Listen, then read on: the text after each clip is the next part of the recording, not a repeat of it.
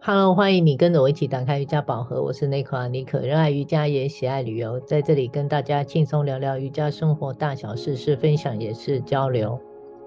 我是黛比，喜欢在垫子上练瑜伽，也享受把瑜伽精神带入到生活里。喜欢我们，欢迎留言互动给五星。今天想聊回到市场上的瑜伽专业课程。嗯，市场上除了师资培训以外，一般呢，你会看到是一些短期的，叫做工作坊。对，嗯，课程有几个小时，也有是半天的，或者是一整天的课，有时候也会有连续的，像一到三天不等，或是在每个周末举办，连续一两周，或者是三四周这样的形态都会有。对，嗯，所以 Debbie，你要不要就你所知道的跟大家介绍一下什么是工作坊？嗯，好啊。我所知道的工作坊还蛮五花八门。那我自己的归类大概分成四大类型的。嗯、第一种比较偏是体位法的提升，比方说会在工作坊里面让你几天之内完成到手倒立啊、嗯、头倒立啊、后弯跳穿啊各种高难度动作解锁的这一派哦。嗯，第二种就是一些主题式的。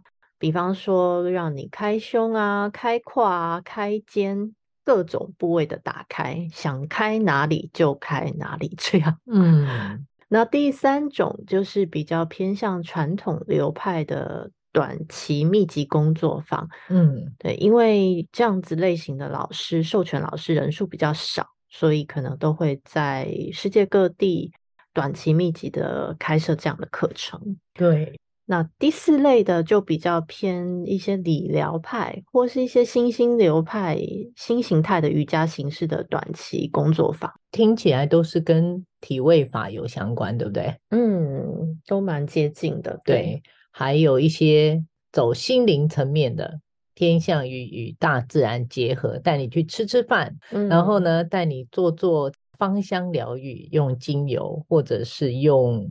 颂钵啊，这些属于比较疗愈身心灵的课程内容。对，哎，这个部分也是有非常多的选择哦。是，但要聊到目前的市场哦，真的是有太多的有趣变化。这个身心灵哦，提供给了各式各样需求的人。在这里，我就要先聊一下。虽然我是没参加过太多，但是我最近参加了一场，已经参加过了，可以跟大家分享一下，是跟体位法有相关。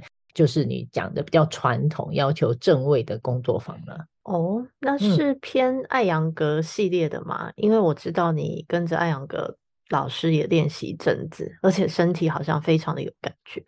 哦，对呀、啊，在我体位法练习的部分，目前就是跟着资深的艾扬格老师学习。疫情后，很多教室就开始会邀请外国的老师来分享，尤其是艾扬格，他有很多外国的老师这个部分。也因此啊，我好奇，就报名了两天，整整两天的学习课程，嗯、也想体验看看外国人的教学方式。嗯，上完之后感觉如何呢？因为我也没有特别参加过各种的工作坊，所以蛮好奇的。你跟大家分享看看吧。老外教课就不太一样，跟台湾基本上这个文化背景就不同。嗯、但这两天的课程内容是很精实的哦。早上我们有呼吸法的练习，也有主题式的体位法练习，也有 Q&A。所有你想得到的，或是你想不到当下想也是可以发问的。对，哦，听起来蛮充实的。嗯、对，然后下午的部分就是讲到理疗啊。还有教学上的分享，艾扬格是很在意这所谓修复身体的一些课程。身为一位分享者，我说我选择适合自己的派别，还有互相交流的这种感觉，我觉得是很好的。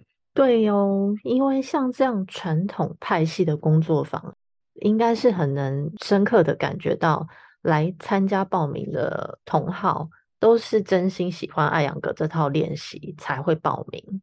彼此在练习中共同探讨学习经验，还有想要更深入探索的部分，应该是收获非常大的吧？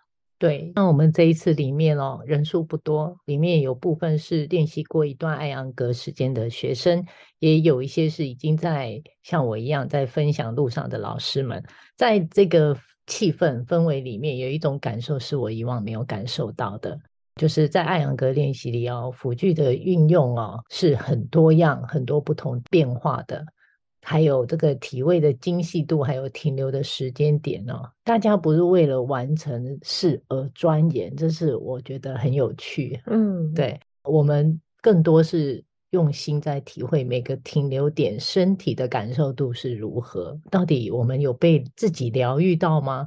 能感受到过程的变化吗？这样子，嗯，能理解。因为艾扬格早期我也上过，我印象很深刻的是，哇，一个下犬式，感觉老师会叫你停上一百个呼吸，然后让你好好的去感受身体的各部位。透过加长停留的时间来进入到身体更深层的一面哦。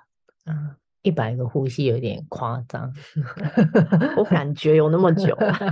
那另外一个有意思的体验是，我第一次参加有口译的课程哦，呃，主讲的是英文老师，嗯、中文的口译老师，还有助教老师，也发现身为翻译者的角色非常的重大，也相对很辛苦了。一整天下来，必须很专注听着老师在说什么，而且他必须即时翻译，嗯，脑力激荡，我想是没有停止过的。当天这位翻译者也是一位老师，然后身份很多，我想必他一整天下来一定是很累的。我看到他，我都很想拥抱他，我觉得他真的 值得尊敬。这样是啊，因为我一直觉得当瑜伽老师已经不是一个简单的事情了。那如果身负重任，还要进行外国名师进来的翻译的时候，除了专业度哦，对身体一些特定的名称都必须要非常熟悉。对，对，毕竟很多身体的部位名称，你光看那些解剖学的书，用中文字都念不太出来了，更不要说是用英文版，对不对？更烧脑了。对，在这个工作坊的体验后啊，我有几个心得可以跟大家分享。在大家选择上课程的时候，可以特别注意。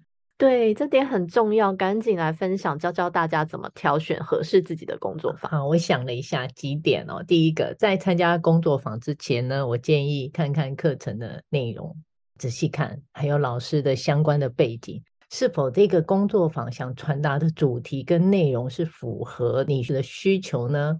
对，看清楚、看仔细很重要。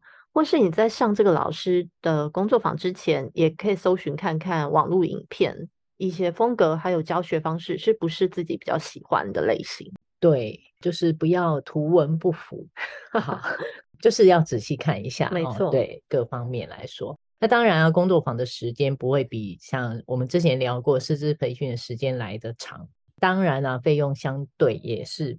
比起来比较低，嗯，但严格说起来，费用这光以工作坊来说，有一些高低的落差，还蛮多的。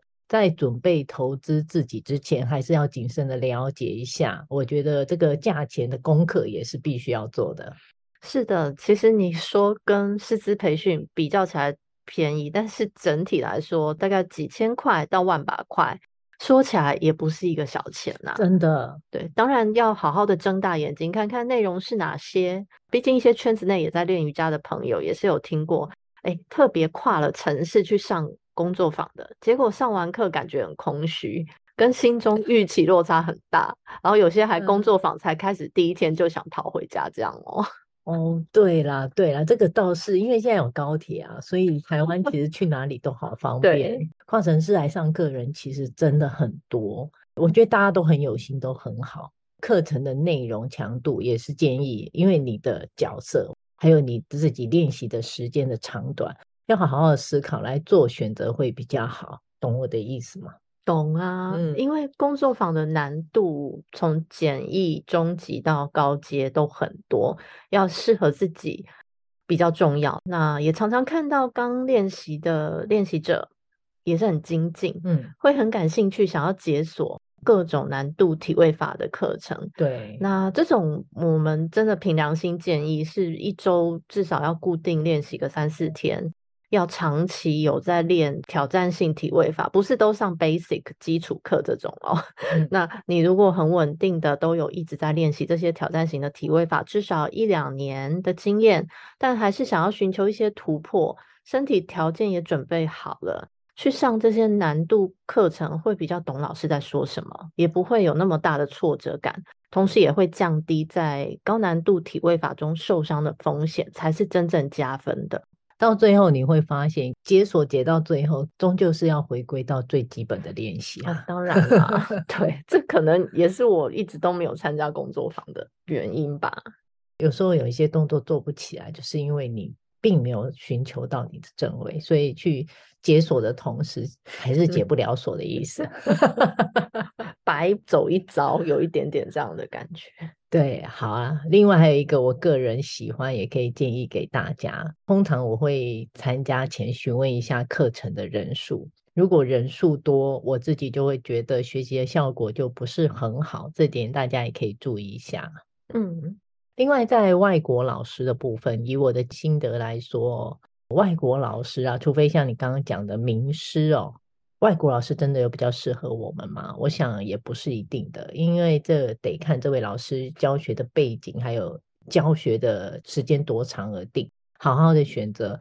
当然，如果你本身英文程度也很强，也如果你是外国老师的粉丝，当然可以多上一些，多学习一些。但如果你的英文程度一般，那我觉得还是在国内找个自己契合的老师跟着练习上，这样也是很好，会有比较好的学习的效果，也比较能吸收老师想传达的内容，不会卡在语言上的问题。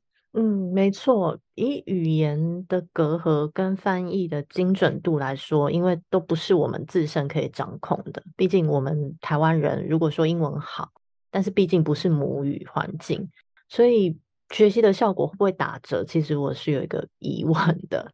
好。欢迎跟我们一起轻松聊瑜伽、聊生活、聊心情。欢迎上尼可脸书，尼可打开瑜伽宝盒，按赞追踪，或是追踪我的 IG Nicola Yoga N E C O L A 底线 Y O G A。还有黛比的 Ashtanga 饮食 IG Debbie Love Food D B B I E L V F O O D。更多精彩尼可与黛比的瑜伽生活与你分享，也欢迎私讯我们，让我们一起进入瑜伽世界探索。我们下周见，拜拜。拜拜。